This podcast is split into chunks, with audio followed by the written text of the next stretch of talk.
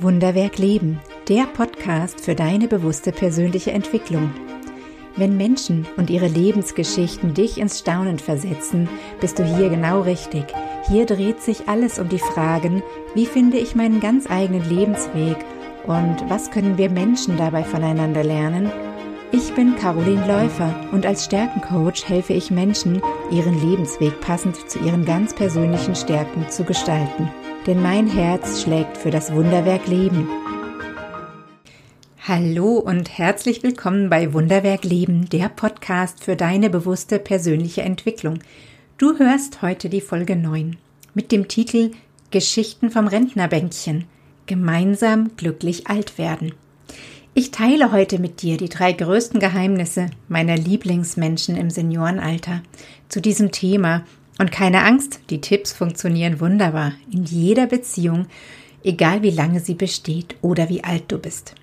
Und sie bereichern jede Art von Beziehung, nicht nur Paarbeziehungen. Also lass dich überraschen, so schön, dass du dabei bist. Meine ungebremste Neugier auf Menschen und die verschiedenen Arten, ihr Leben zu bewältigen, führt mich immer wieder in tiefe Gespräche. Und besonders gerne spreche ich mit Seniorinnen und Senioren, die noch klar im Kopf sind und von dieser berührenden Weisheit.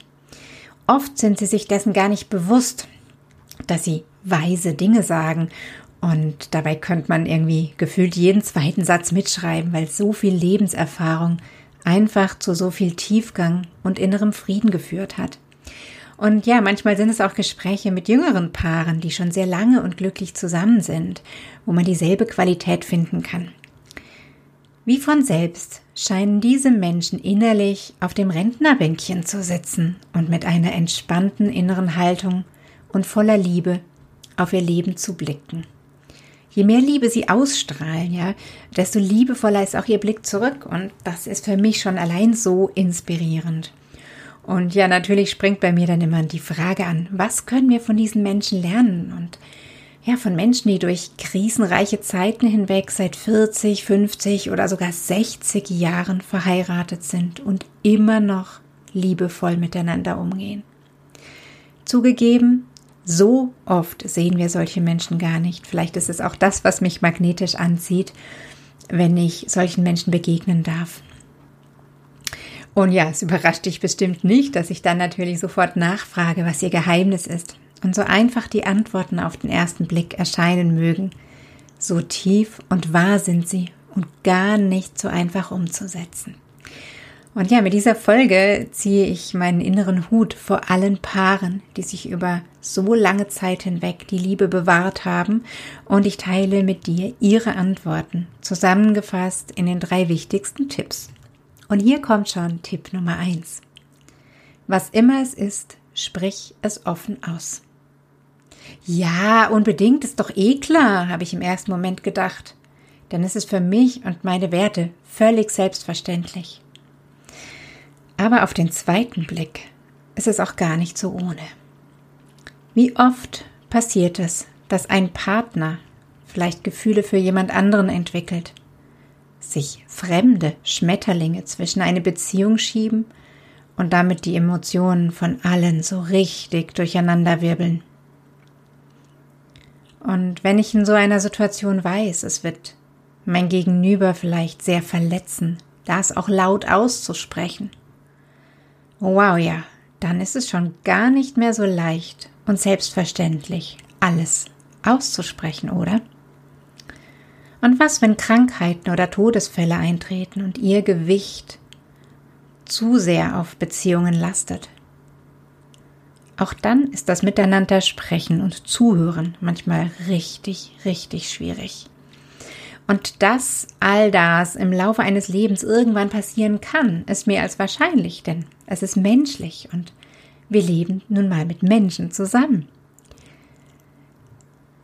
Und dieser Tipp ist deswegen wenn er beherzigt wird und wir täglich danach streben, ihn zu beherzigen, so unbezahlbar wertvoll. Was immer es ist, sprich es offen aus. Und wie liebevoll ist es erst, wenn ein Paar sich auch darüber bespricht und vielleicht sogar das Thema mit ins Eheversprechen aufnimmt. so wie es eine ganz besondere Freundin und ihr Mann getan haben. Sie haben sozusagen das Miteinander sprechen und offen sprechen zu ihrer Beziehungsgrundregel gemacht und im Eheversprechen einen Satz gesagt wie Hilf mir, mit dir im Gespräch zu bleiben, auch wenn ich mal keine Worte finde. Denn wo Worte sind, ist auch eine Verbindung zwischen Menschen. Und wo liebevolle Worte sind, ist eine Verbindung, in der die Liebe fließen kann.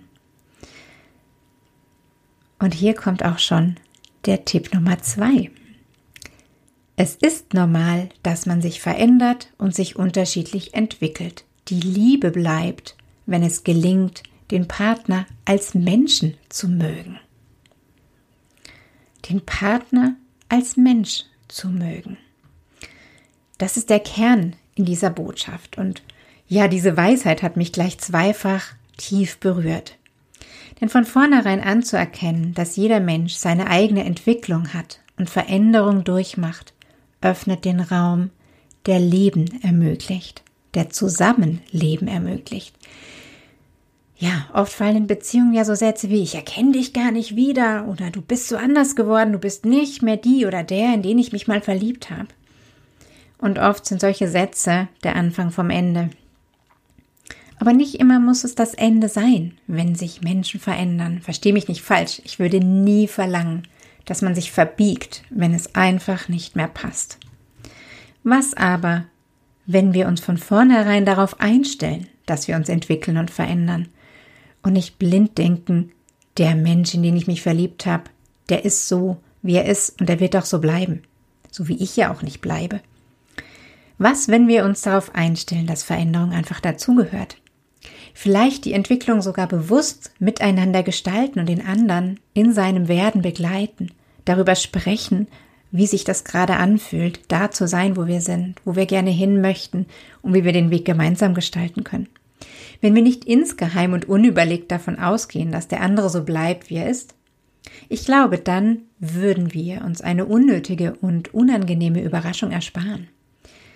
Denn wenn wir die Veränderung beider Menschen in einer Liebesbeziehung voraussetzen und uns gegenseitig in unserer Entwicklung feiern, dann ist es auch möglich, den Menschen als Menschen zu mögen, auch wenn wir vielleicht gerade mal im Streit sind oder einem Widerstand, was die Beziehung angeht. Jenseits der ersten Schmetterlinge und der Version des Menschen, die diese Schmetterlinge in uns zum Fliegen gebracht hat, ist der Mensch liebenswert.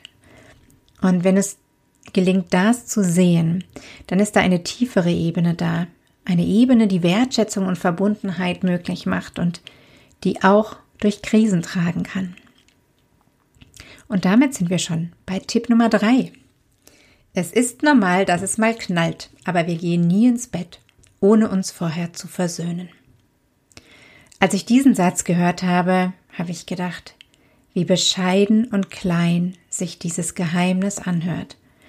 Und zugleich war mir bewusst, wie unglaublich groß die darin enthaltene Weisheit ist. Zu wissen, dass Streit dazugehört und die Beziehung auch Streiten aushält, aushalten darf. Das ist ein großartiges Fundament und gibt die Sicherheit, dass der andere nicht gleich verschwindet. Auch wenn ich mal fies bin oder mich im Ton vergreife, auch wenn mal alle Pferde mit mir durchgehen. Zu akzeptieren, dass Menschen auch diese dunklen Seiten haben, dass ich auch diese dunklen Seiten habe und dass Menschen, so wie ich auch, sie mitunter zeigen. Wie entlastend ist diese Grundannahme für mich selbst und meine Macken und natürlich im Gegenzug auch für mein Gegenüber. Streit beginnt übrigens oft abends, nämlich dann, wenn Menschen müde sind und weniger geduldig mit sich und mit anderen. Oder wenn man sich nach einem getrennten Arbeitstag abends wieder begegnet. Die Belastung eines langen Tages ist nicht selten der Auslöser und oft lässt dieser Zustand die Situation noch viel dramatischer wirken, als sie vielleicht bei Tageslicht betrachtet wäre. Auch sind wir Menschen abends und nachts emotional viel durchlässiger, vielleicht auch verletzlicher und all das hat gar nichts mit dem eigentlichen Streitthema zu tun. Wenn wir das wissen, ist es einleuchtend, dass abends zu streiten schnell viel dramatischer ausfällt wie zu anderen Momenten des Tages. Und der Gipfel dieses unnötigen Dramas wäre es, zerstritten, aber nebeneinander ins Bett zu fallen so dass sich jeder noch tiefer reinsteigern kann, sich noch mehr in seine Position vergraben und sich selbst davon überzeugen, warum der andere im Unrecht ist. Das bringt nichts außer mehr Leid. Es bringt niemanden weiter, es macht nur mehr kaputt. Zu Ende zu streiten und sich dann zu versöhnen, egal wie lange es dauert, und dann erst zu schlafen. Was für eine reinigende und klärende Vorgehensweise. Und was für eine Herausforderung. Denn in so einem sensiblen Moment braucht es einen Menschen, der die Größe hat, die Liebe über das Ego zu stellen, die Liebe über das Recht haben zu stellen und den ersten Schritt zu machen.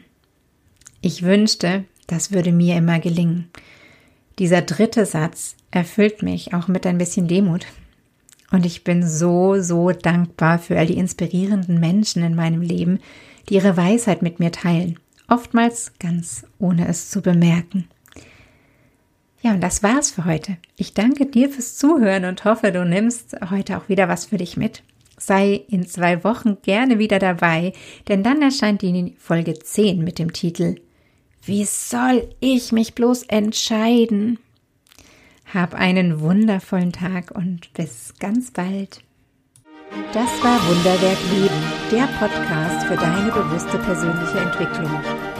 Wenn dir diese Folge gefallen hat, dann abonniere gleich meinen Newsletter auf meiner Website carolinläufer.de. Den Link dazu findest du auch in den Show Notes. Und natürlich freue ich mich über jeden Like und jedes Abo. Bis zum nächsten Mal. Schön, wenn du wieder dabei bist.